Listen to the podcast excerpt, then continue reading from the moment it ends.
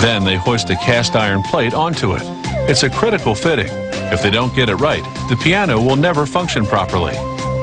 Then the plate is removed for finishing. A worker cuts notches in the bridges, which are now topped with a lubricant. This very sharp chisel cuts through the hard maple like butter.